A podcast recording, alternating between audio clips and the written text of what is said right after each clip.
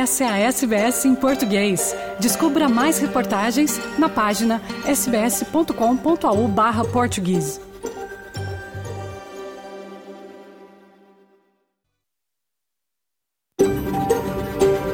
SBS, a world of difference. You're with SBS Portuguese on mobile, online and on radio. Essa é a SBS em português, no telefone, online e no rádio. Boa tarde, está começando o programa em português da SBS Áudio desta quarta-feira, 31 de janeiro de 2024. Na sua companhia hoje, Fernando Vives, falando ao vivo dos estúdios da SBS em Sydney, terra tradicional do povo gadigal da nação Eora.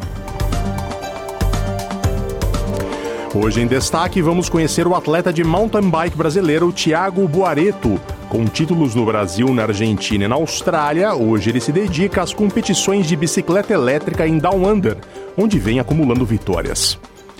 De Portugal, nosso correspondente Francisco Sena Santos conta que agora é a vez do PSD, de oposição, o partido a ser apanhado numa operação policial que investiga a corrupção. Também falaremos sobre a crise da produção de leite na ilha de São Jorge, nos Açores. Na Austrália, os estudantes voltam às aulas em meio à falta crônica de professores. Nova Gales do Sul é o estado com maior escassez, mas o problema é nacional. Tudo isso e muito mais, mas comecemos com o noticiário do dia.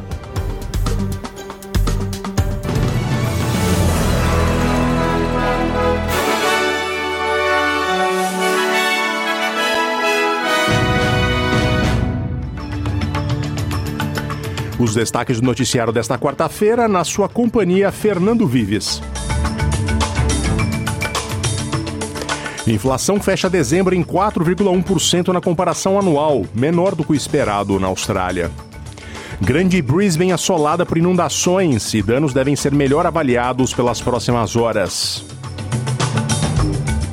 Dois a cada três eleitores australianos apoiam a mudança do governo na fase 3 de cortes de impostos. E o Carnaval 2024 deve movimentar 9 bilhões de reais na economia brasileira, o que dá quase do 3 bilhões de dólares australianos.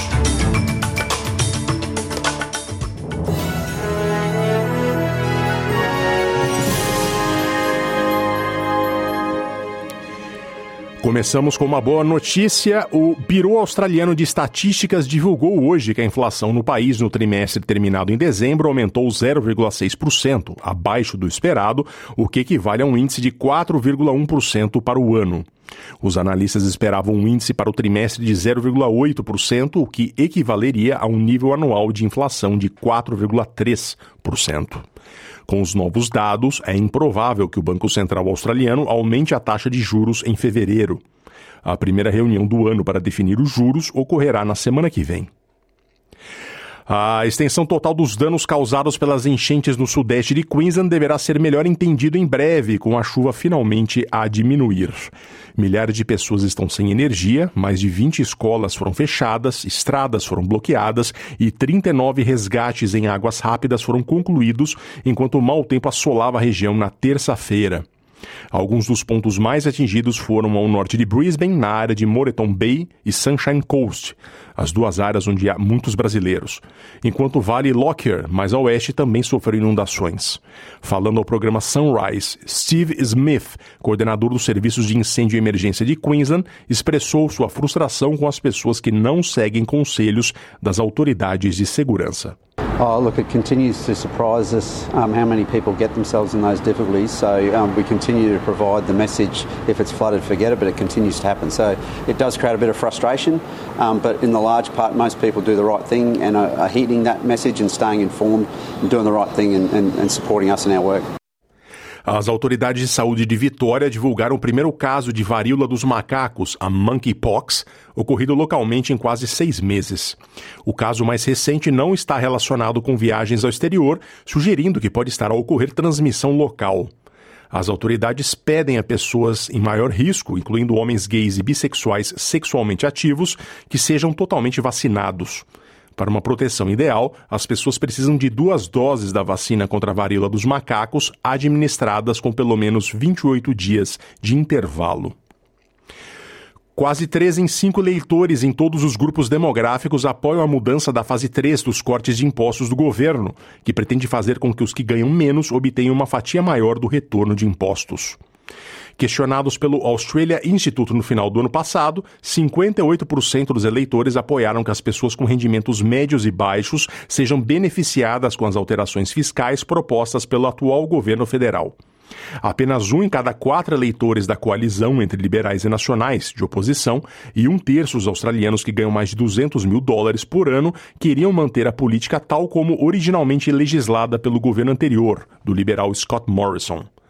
Muito menos entrevistados apoiaram a revogação total dos cortes de impostos, com quase um terço dizendo que não tinha certeza ou não sabia. Richard Dennis, diretor executivo do Australia Institute, diz que esta é uma indicação de que os eleitores de todas as faixas fiscais na pesquisa, que teve 1.017 participantes, consideram o esquema original como, entre aspas, má política econômica. Uma banda de rock baseada em Belarus, que canta em russo e é famosa crítica da invasão russa na Ucrânia, está encarcerada em uma prisão de imigração na Tailândia. Um dos integrantes da banda é Alexander Yuman, também conhecido como Shira Baichu, que possui cidadania da Austrália e morou em Melbourne. Por isso, a Austrália está envolvida no incidente diplomático. A banda de rock em questão é a Bai Chu. Os sete membros da banda foram presos na semana passada depois de fazerem um show em Phuket, supostamente por não terem vistos adequados a trabalhar em território tailandês. Entre os músicos detidos, há cidadãos russos e cidadãos com dupla nacionalidade da Rússia e de outros países, incluindo Israel.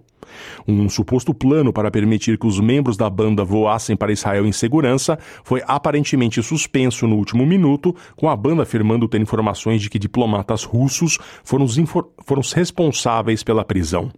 O The Guardian publicou que, segundo uma pesquisa com conhecimento direto do incidente, os Baichu foram detidos em Phuket a pedido de Vladimir Sosnov, o cônsul russo na ilha. Os integrantes do Baichu, que canta em russo e são uma banda muito influente nesta língua, são dos principais críticos de Vladimir Putin na seara cultural. Phil Robertson é vice-diretor do Human Rights Watch para a Ásia.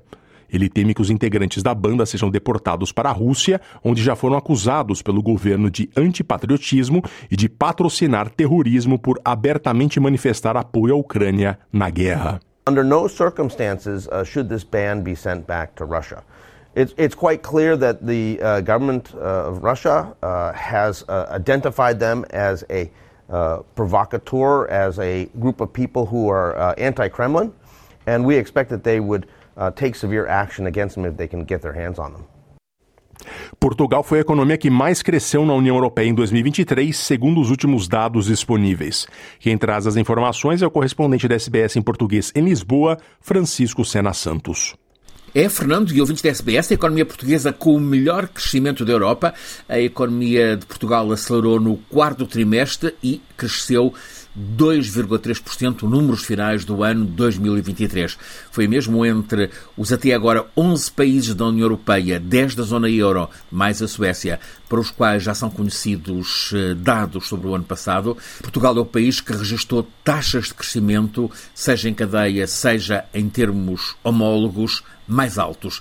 A aceleração do consumo privado, correspondendo à confiança dos consumidores, é o principal contributo para este bom comportamento da economia portuguesa. Estes bons resultados da economia são um trunfo para o Partido Socialista em campanha para as eleições antecipadas no próximo dia 10 de março. No Brasil, o Carnaval de 2024 deve movimentar 9 bilhões de reais no turismo, o que equivale, na cotação de hoje, a 2,75 bilhões de dólares australianos. É o que estima a Confederação Nacional do Comércio de Bens, Serviços e Turismo. Quem traz as informações é a repórter Carolina Pessoa, da Rádio Nacional do Rio de Janeiro. O faturamento do Carnaval de 2024 deve superar pela primeira vez o nível pré-pandemia, com movimentação de 9 bilhões de reais no setor turístico. Esse é o quarto ano de alta. O resultado é 10% maior que em 2023. Os dados foram divulgados nesta segunda-feira pela CNC, a Confederação Nacional do Comércio de Bens, Serviços e Turismo. Felipe Tavares, economista-chefe da CNC, explica o resultado. Esse crescimento é explicado pelo aumento da atração de crescimento do turismo nos últimos 10 anos, mas tendo se intensificado no pós-pandemia, depois do lockdown, com a mudança da preferência dos consumidores que valorizaram mais viagens e eventos externos. Em relação aos gastos dos turistas, as projeções também são de alta em relação ao período pré-pandêmico, com crescimento de 19%. Ainda segundo a CNC, devem ser gerados quase 67 mil postos de trabalho, com perspectiva de crescimento da contratação em mais de 137% em relação a 2023. A CNC estima também que os destinos turísticos normalmente menos visitados na data do carnaval tendem a ter crescimentos percentuais mais expressivos, influenciados pelo aquecimento do turismo nacional. Da Rádio Nacional no Rio de Janeiro, Carolina Pessoa. Vamos agora à previsão do tempo para esta tarde de quarta-feira em toda a Austrália. Em Perth, um sol de rachar 38 graus. Adelaide, parcialmente nublado, 25. Melbourne, nuvens, 22 graus. Hobart, parcialmente nublado, 23. Canberra, possibilidade de chuva, 27 graus. Wollongong, chuvas esporádicas, 25. Sydney, tempo chuvoso, 28. Newcastle, possibilidade de chuva, 31 graus. Brisbane, chuvas esporádicas, 30 graus. Cairns, possibilidade de chuva, 35 graus. E Darwin, chuvas esporádicas com possibilidade de tempestade, 32 graus.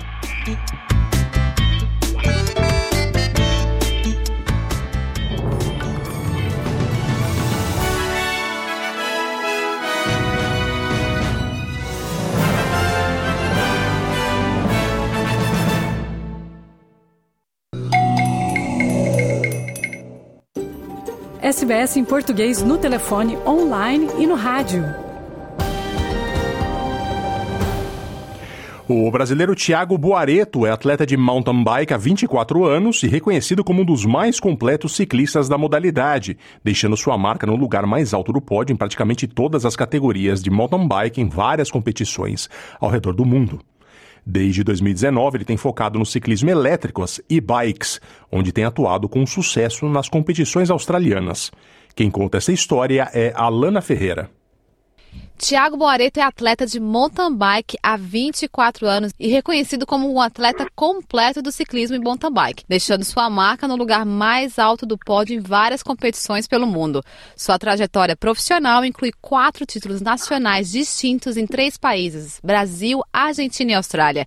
Ele também venceu algumas competições internacionais como Rock Series, EWS Derby e dois eventos de EWS Qualifier American Downhill Cup.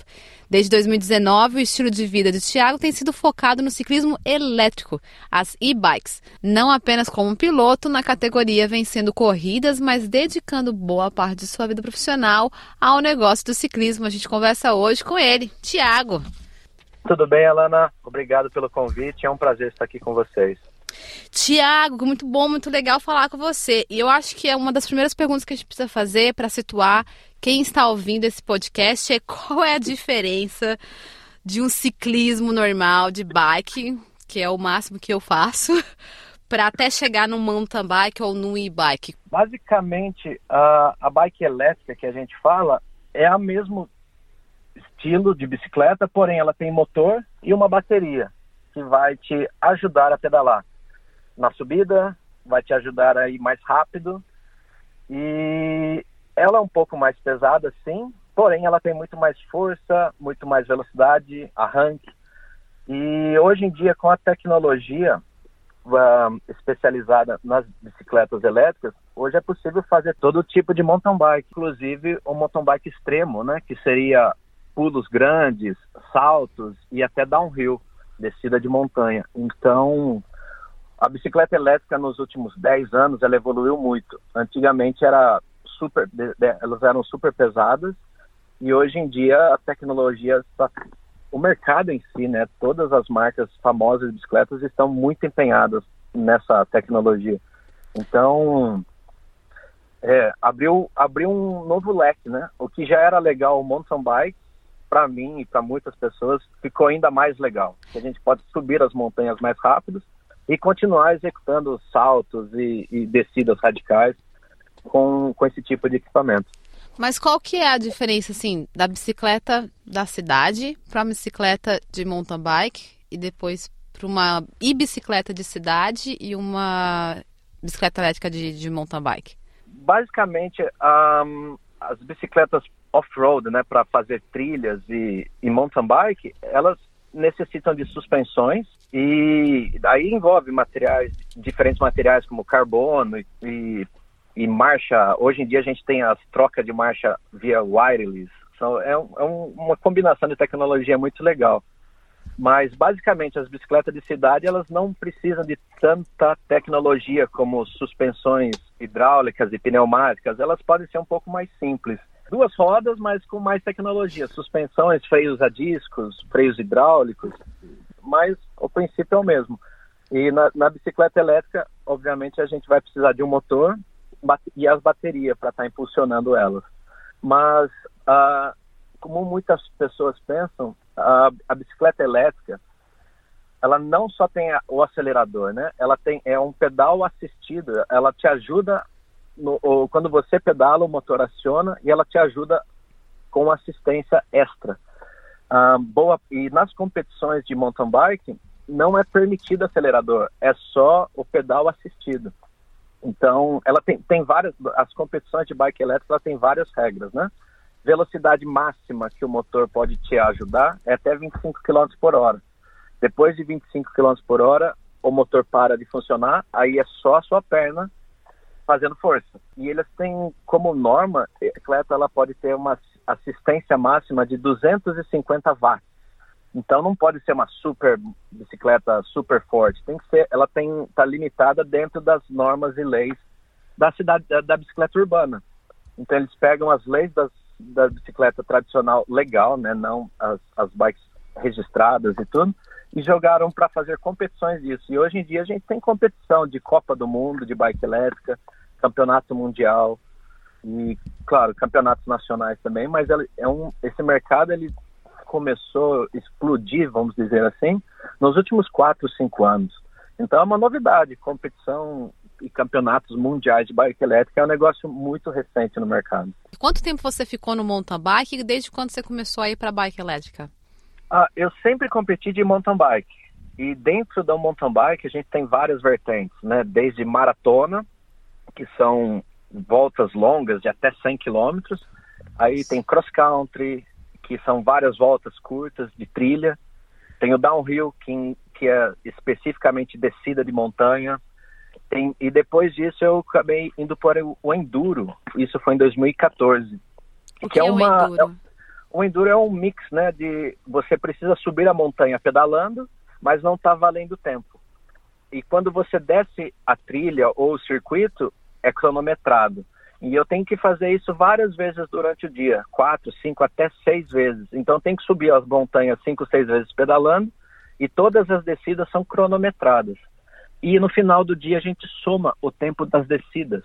Então é como se fosse uma maratona de downhill. E, e é, essa modalidade começou mundialmente falando em 2014 e eu entrei quando ela começou eu caí de cabeça nela em 2019 eu comecei, veio essas modalidades de bicicleta elétrica e eu abracei com todas as forças. Eu falei, ah, agora acho que estou, estou aprendendo muita coisa. Comecei a trabalhar com bicicleta elétrica e me dedicar aos treinamentos somente específico para bike elétrica. E que engloba uma técnica completamente diferente, inclusive taticamente você precisa estar atento ao seu nível de bateria. Se, se, acabar a bateria no meio da corrida, vai ser muito Faz difícil terminar.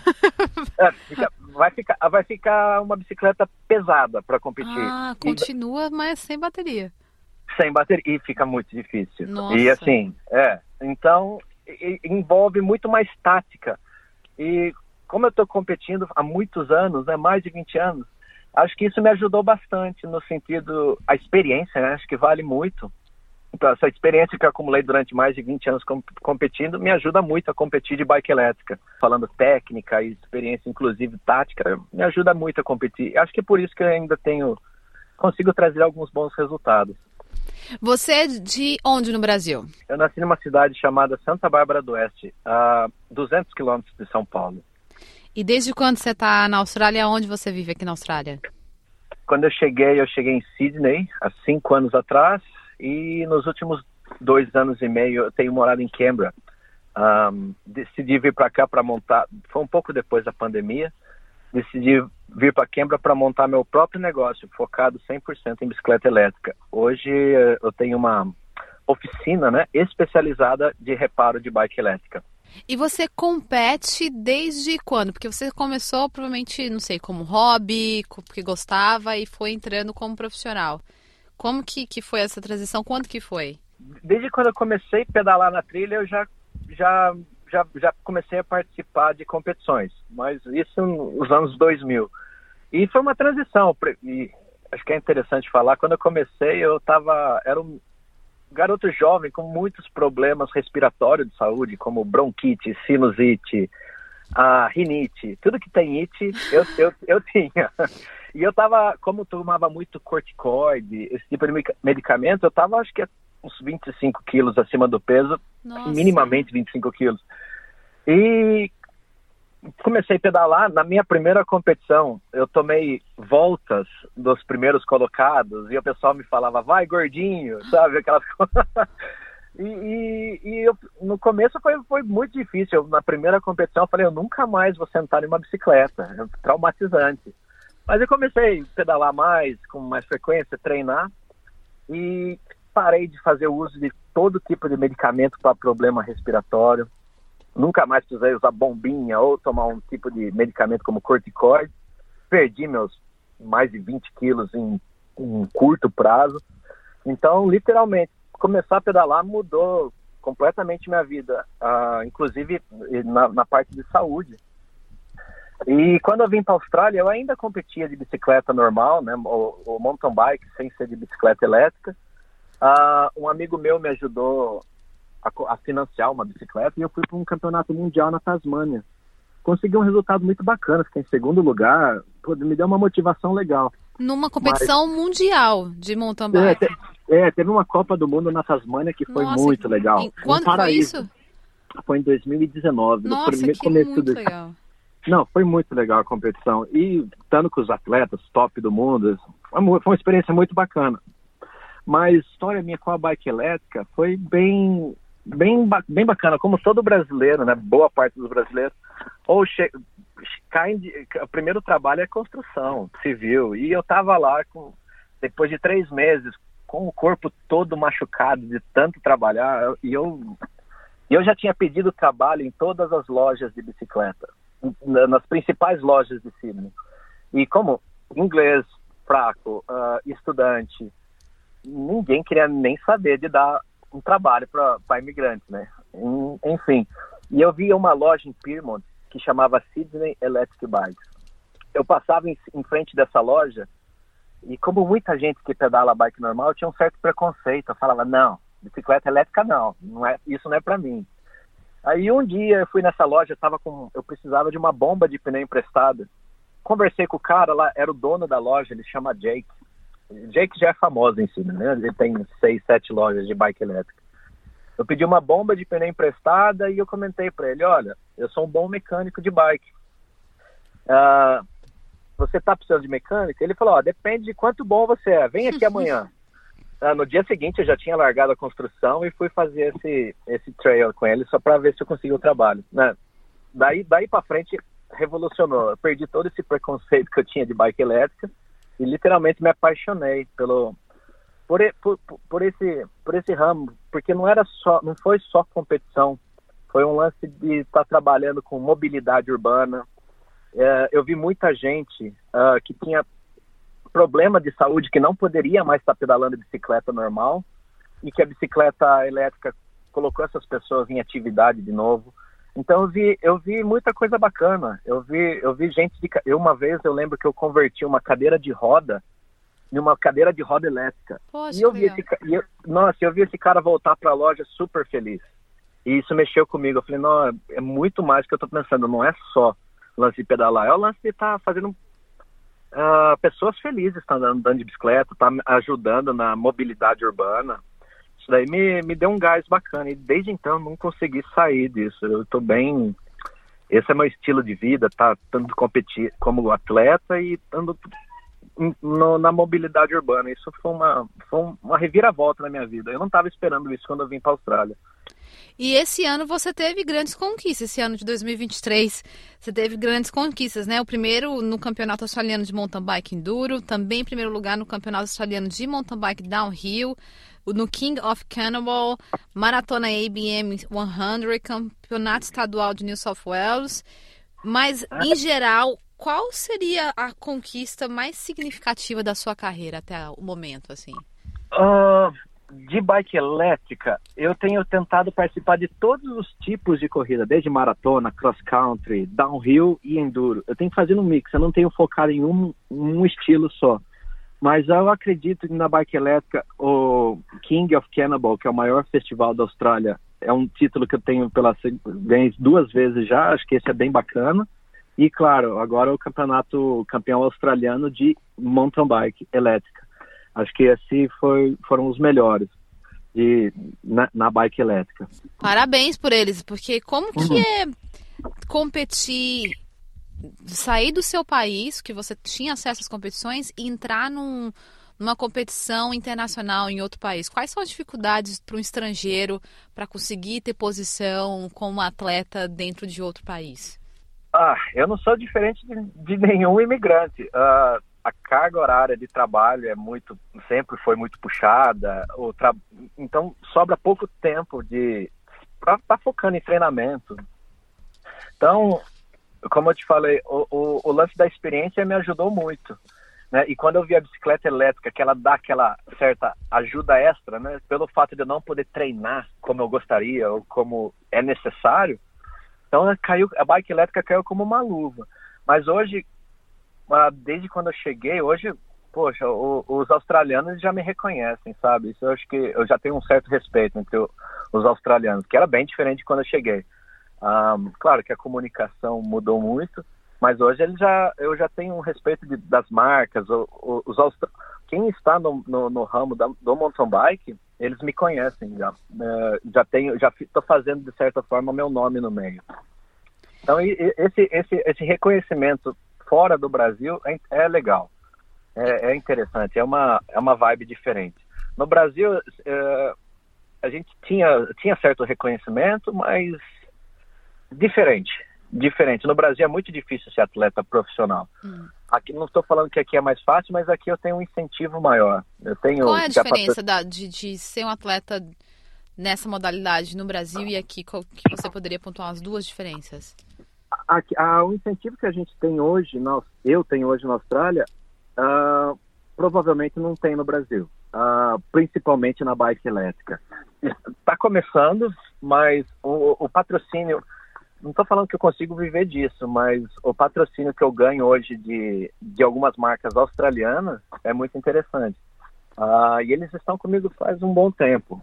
Desde a minha primeira competição nessa na Tasmânia, eu tenho uma marca de roupa que chama Darko, ele sempre me incentivou, sempre me ajudou com, com o que eu pedi, esse cara ali pode me ajudar, é o Matthew. Ele é de Sydney, inclusive. Então, eu sempre contei com o apoio dele.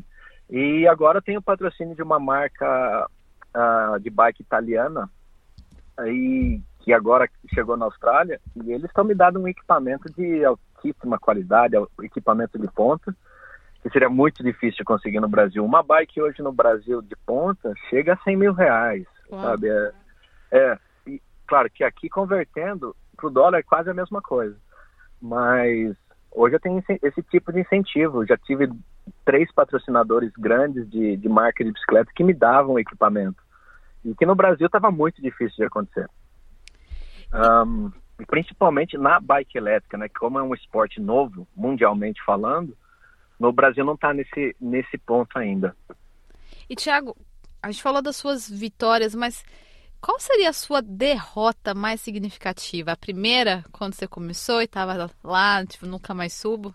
Ou tem alguma derrota assim, nossa, essa eu achei que eu ia desistir, mas no final ela virou motivação?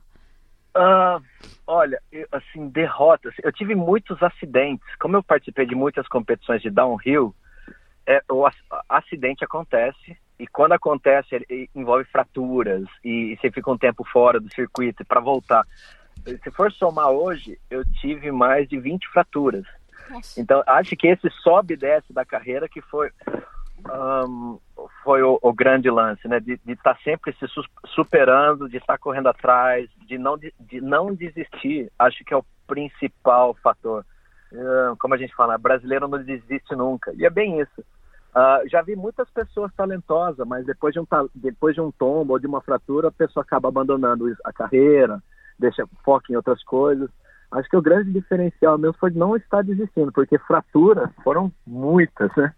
Mas uh, e aqui na, aqui na Austrália, um tombo, uma fratura não é, como, uma, como eu digo, não é uma opção. A gente não pode parar de trabalhar uma, duas semanas que as contas já ficam apertadas.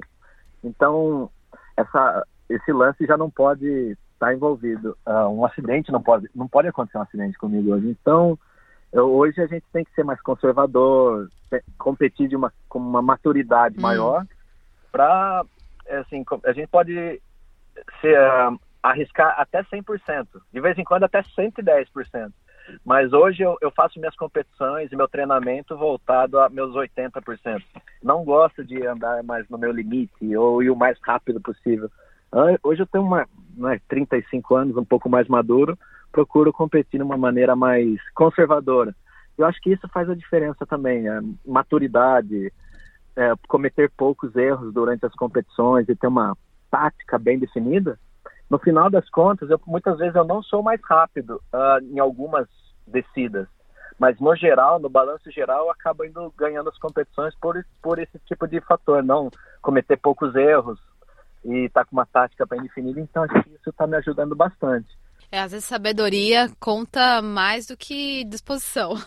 É, é porque os jovens, né, quando eu lembro, quando eu tinha 20, meus 25 anos, nossa, é tudo ou nada, né, vida ou morte. e acho que hoje, com essa mentalidade que tem que ter na Austrália, né, um, um acidente não pode acontecer, então essa maturidade acaba ajudando bastante. E para quem se interessa por ciclismo, eu percebo que é um esporte que está tomando vários adeptos nos últimos anos. Assim, as pessoas realmente vêm descobrindo a bicicleta como algo que elas podem ter acesso, né? Porque não tem restrição de idade, ela é um, um esporte que dá para você entrar se você tiver uma fratura, igual você falou, lógico, não para o extremo. Que dica você daria para as pessoas que, desde quem está começando no ciclismo até quem tem interesse ao, a modalidade mais radical? Hoje eu posso sugerir a bicicleta elétrica como uma porta de entrada. Um, é, muita gente que já, já não tem aquele gasto para estar tá pedalando, para estar tá indo todo, todo dia na fazer um treinamento ou estar tá pedalando, a bicicleta elétrica ela vai abrir um, uma, uma porta enorme para quem está querendo retomar, para quem já está com certa idade, uma pessoa de idade. Eu coloco, eu vou fazer trilha com amigos meus de 70, 70 anos de idade e por a gente estar pedalando uma bicicleta elétrica, é, um acompanha o outro. Então, a bicicleta elétrica hoje no ciclismo é uma grande porta de entrada para todos os estilos, desde que seja para transporte até para quem quer é, fazer um mountain bike, ir numa trilha. A bicicleta elétrica ela ajuda bastante com isso. Eu vi muita gente voltar a pedalar por causa disso. Uma, uma curiosidade minha, a bicicleta elétrica, ela exige esforço? Tipo, a pessoa tá fazendo exercício ou ela tá só sentada igual um carro? Não sei. Tem, existe dois tipos de bike elétrica existe uh, aquela que você não precisa fazer esforço, que você só precisa girar a perna ou até mesmo acelerar a bicicleta, mas a, a bicicleta mais competitiva ou a bicicleta que a gente fala, ela, ela, tem, um, ela tem uns motores com um sistema de, de sensores dentro, né?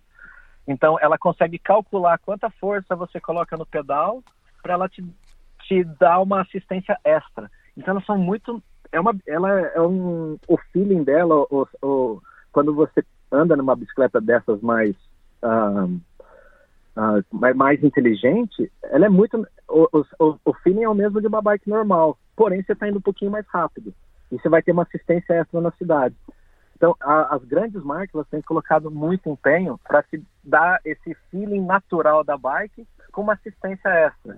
Né? Tem dois, que eu te falei, dois tipos. Uma que é super você não precisa, inclusive, fazer força nenhuma, mas as bicicletas hoje, os mais a mais popular, não popular, mas as mais sofisticadas, elas têm esses sistemas inteligentes de, de, de entregar a força para a bicicleta. Então, elas são bem naturais quando você pedala numa bike elétrica. Hoje em dia, elas têm um, um feeling bem natural. É ah, exercício, vai queimar caloria. Vai, vai. A única diferença é que você vai mais longe, mais rápido. Você vai queimar a mesma quantidade de caloria. E, e eu que gosto de descer, fazer as trilhas de descida e tal, eu consigo chegar no topo da montanha mais rápido. Ou seja, eu consigo descer no mesmo tempo, vai duas, três horas pedalando, eu consigo fazer mais descidas de trilhas do que uma bicicleta normal. Ou seja, eu me divirto muito mais pedalando uma bike elétrica do que pedalando uma bike normal. A bike normal para mim seria hoje uh, seria um sacrifício muito grande só para chegar no topo da montanha para fazer uma, duas descidas. Com a bike elétrica eu subo rapidinho e já começo a descer de novo. Então essa, esse para mim é o é o néctar da coisa. Né? Eu consigo me divertir muito mais pedalando do que com uma bike normal. Tiago, como as pessoas conseguem te encontrar nas redes? Quem quiser acompanhar a sua jornada? Eu fico mais focado no, no, no Instagram, que seria T de Tiago Boareto, com dois T, T Boareto. Lá eu costumo postar algumas fotos, alguns resultados, de vez em quando alguns vídeos. Eu, quando tenho tempo de fazer alguns vídeos, eu posto os vídeos lá. Muito obrigado pelo tempo, pela conversa e até a próxima. É bom, obrigado, Alana. Obrigado pela oportunidade e até a próxima.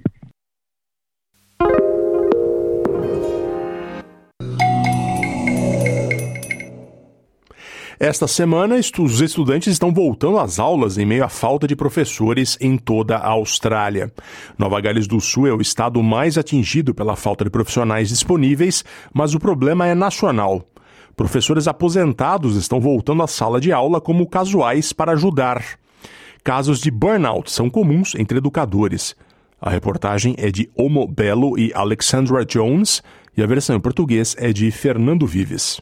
À medida que as crianças e adolescentes se preparam para regressar à escola esta semana, a escassez de professores persiste em toda a Austrália. O novo relatório revela que muitas escolas seguem lutando para preencher vagas ocasionais, os chamados casuais, e também as vagas de tempo integral. Nova Gales do Sul é o estado mais afetado, mas outros estados e territórios também necessitam urgentemente de mais professores. Como resultado, milhares de educadores aposentados estão a ser chamados para voltar a escolas primárias e secundárias. Terry Moriarty é um deles. That hasn't happened at the start of the year before. The teachers that I know are sort of a bit like me that we're not surprised, but we're still getting asked, whereas we thought that perhaps by now we would have reached our use by date. Terry Moriarty aposentou-se em 2008 após mais de 50 anos como professor de matemática aos 75 anos hoje, se ofereceu para voltar à sala de aula como professor casual para ajudar. Yeah, I have been asked to sit in the library with another teacher and look after three or four classes in the library and uh, walk through the hall and see it set up to uh, take four classes at a time with a couple of teachers when things get critical. So that's been ongoing for the last couple of years. O relatório conclui que quase duas mil vagas de professores em tempo integral vagaram em Nova Gales do Sul no final do ano passado e 10 mil turmas em todo o estado tiveram que ser fundidas ou canceladas. Nas áreas regionais, a escassez é muito pior. Uma investigação divulgada pelo Instituto E61 destaca disparidades significativas no acesso a professores qualificados nas escolas secundárias de Nova Gales do Sul. Também ficou claro que professores são menos propensos a trabalhar em áreas desfavorecidas. O ensino de matérias cruciais, como matemática, inglês e ciências, está supostamente ficando para trás, com a redução de 500 educadores para deficientes somente nas escolas públicas do Estado. Além disso, 175 escolas secundárias estão atualmente à procura de professores de inglês e matemática. Judith Wood, professora de escola pública em tempo integral em Nova Gales do Sul, diz que está surpresa com a situação. In my 39 years of teaching and 25 or 26 in Australia, where I am seeing early career, mid career, and late career teachers making the decision to leave the profession or leaving their permanent roles and maybe just taking on a few casual days because they are feeling the stress to such a, a great degree that it is impacting on their health and well being. Hoje em dia, exaustão é uma queixa comum entre os educadores. Chelsea Roberts, que estuda para ser professora em Vitória, diz que percebeu o esgotamento dos professores durante sua recente colocação na área regional do estado. Call it naive, but we're going with all these hopes and dreams And if you've got a mentor who's burnt out, you can see how they've got to that point. But it's it's made me think, you know, when I get into this profession, will it take over my home time? Will it, you know, um, will have all this extra work to do because roles aren't being filled? Os professores em Nova Gales do Sul receberam um aumento salarial no ano passado, que os tornou os mais bem pagos do país. Há também bolsas de estudo federais, subsídios e descontos em dívidas estudantis para tornar a carreira mais atraente. Mas a presidente federal do Sindicato Educacional Australiano, Corina Haythorpe, pede mais medidas. Many teachers are saying enough is enough. I can no longer work 56 hours per week every week, uh, and the you know complexity of students who are not being uh, provided with the support that they need is increasing. Um porta-voz do Departamento de Educação afirma que há esforços do governo em andamento para amenizar a situação. Voltando aqui nos estúdios da SBS em Sydney, vamos ouvir agora Meu Bem Querer, clássico do Djavan de 1980, porque o Djavan completou nesse 27 de janeiro 75 anos de idade, um dos principais músicos do Brasil nos anos 80. Vamos ouvir, depois teremos o intervalo e as notícias de Portugal.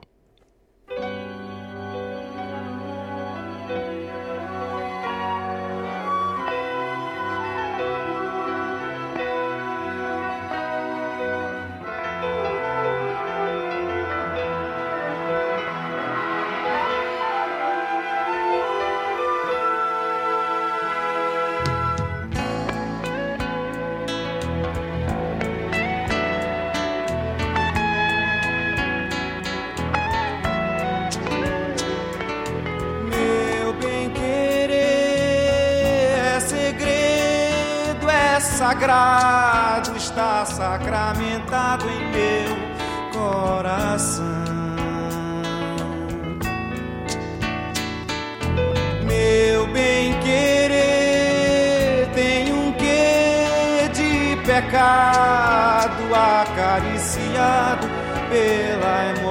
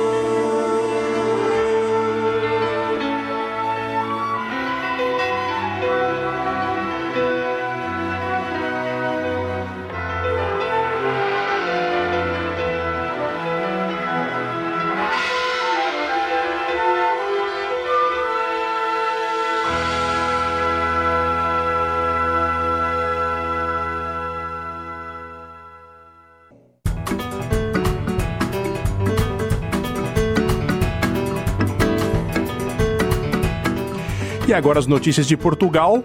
Depois do PS, agora o PSD. O principal partido de oposição no país, apanhado numa operação policial contra o chamado polvo da corrupção.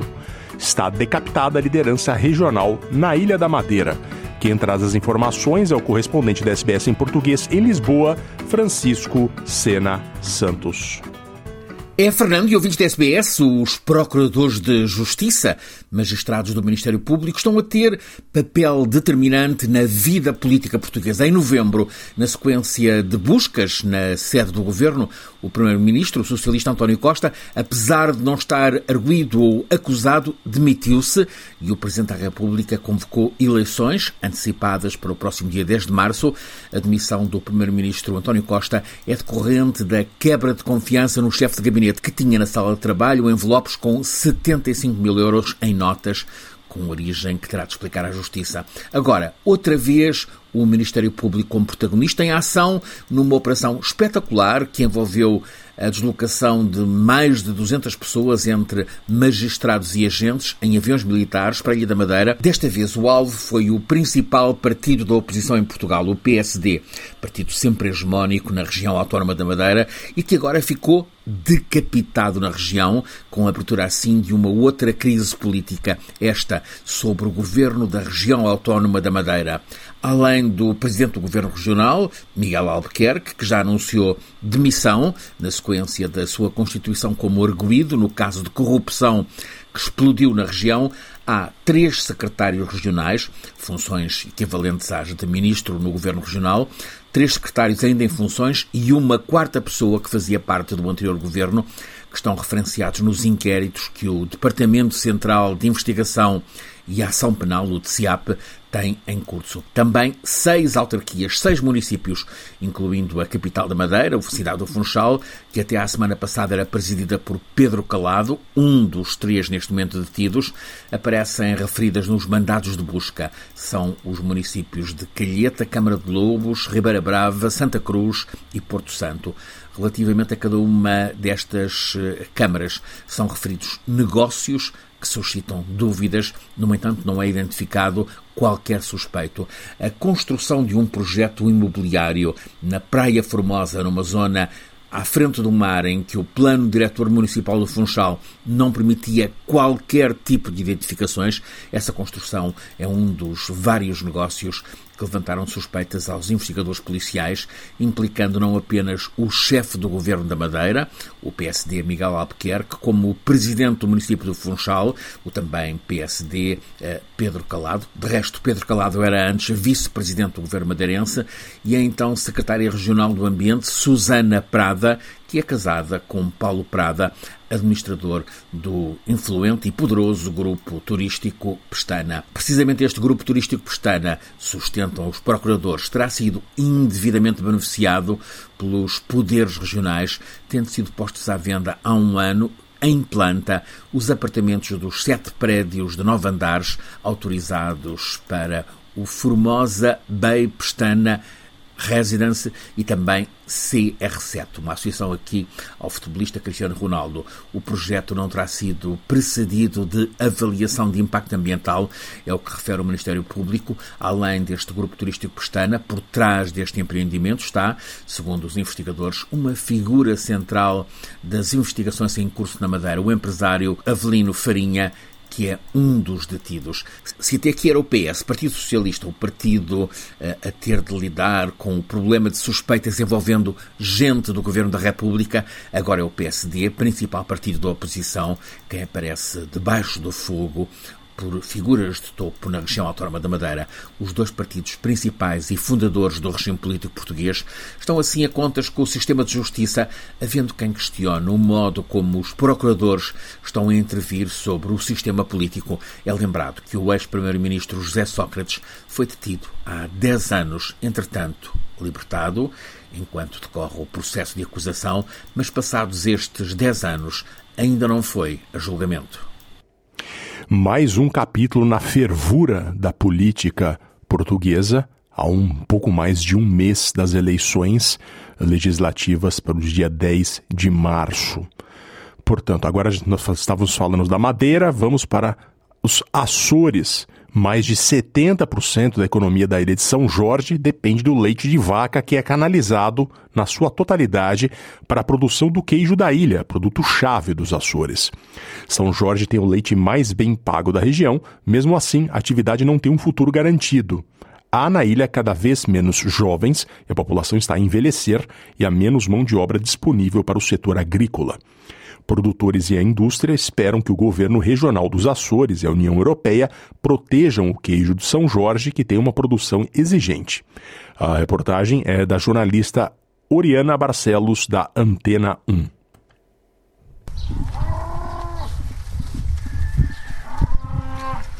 É de manhã, ordenhar as vacas, depois fazer as voltas que tem para fazer, tratar as vacas, depois fazer alguma coisa que tenha para fazer, depois já à tarde, depois já à tarde, ordenhar as vacas outra vez e depois tratar as bezerras outra vez. E ainda é... Lino Oliveira está quase a completar 21 anos. Nunca quis ser outra coisa senão agricultor. Quando uma pessoa era pequena, sempre foi a ideia, quando tiver 18 anos, sair da escola, ter as minhas vacas, ter as minhas coisas, sempre foi, sempre foi essa ideia e, e está para ser. Segue as pisadas do pai, Sérgio Oliveira. Partilha com ele a exploração de 50 vacas leiteiras. Tem nas pastagens uma vida exigente. Não há feriados, não há fim de semana, não, não há aos 8 às 5. E, e, hoje em dia, e acho que sim, alguns podem fazer isso, acho muito bem, que até também gostava. Mas é, é uma vida todos os dias. É por isso é que não entusiasma muito a vida na lavoura não entusiasma, diz Sérgio Oliveira, e é também por isso que na Ilha de São Jorge há cada vez menos jovens disponíveis para trabalhar na produção de leite. Um problema que preocupa as cooperativas que produzem o queijo da ilha. Porque quando nós temos falta de mão de obra, quando temos uma população envelhecida, quando a gente sabe que produzir leite eh, é um trabalho muito difícil, que não há fins de semana, não há feriados, não há férias, uh, portanto, uh, temos de dar, criar as melhores condições para que realmente se continue a produzir leite em São Jorge. António Aguiar, presidente da Uniqueijo, a União das Cooperativas de Laticínios de São Jorge, reconhece que a indústria tem de tornar o setor apelativo, mas diz que também o Governo Regional e a União Europeia têm de fazer um esforço adicional. até pode haver até apoios apoios não só uh, do governo dos Açores, mas sim uh, comunitário, porque faz todo o sentido uh, quem, quem vive no meio do, do, Oceano Atlântico, longe dos mercados, necessita dessas ajudas. Para... para as cooperativas, as ajudas à exportação valorizariam o leite de São Jorge, que é já o mais bem pago dos Açores.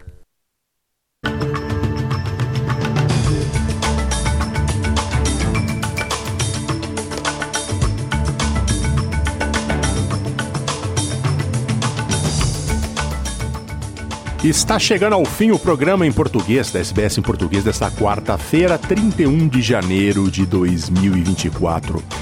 Obrigado por sua companhia. O programa em português ocorre sempre às quartas e domingos neste mesmo horário na SBS 2, mas estamos todos os dias no seu provedor de podcast predileto. Procure lá na SBS Português. E também pode acompanhar nossas últimas atualizações no Instagram, no Facebook ou no X. No Dial da Rádio, voltamos no próximo domingo. E você pode acessar nossas principais matérias agora no nosso site da SBS Português. É só procurar lá. Muito obrigado, até a próxima!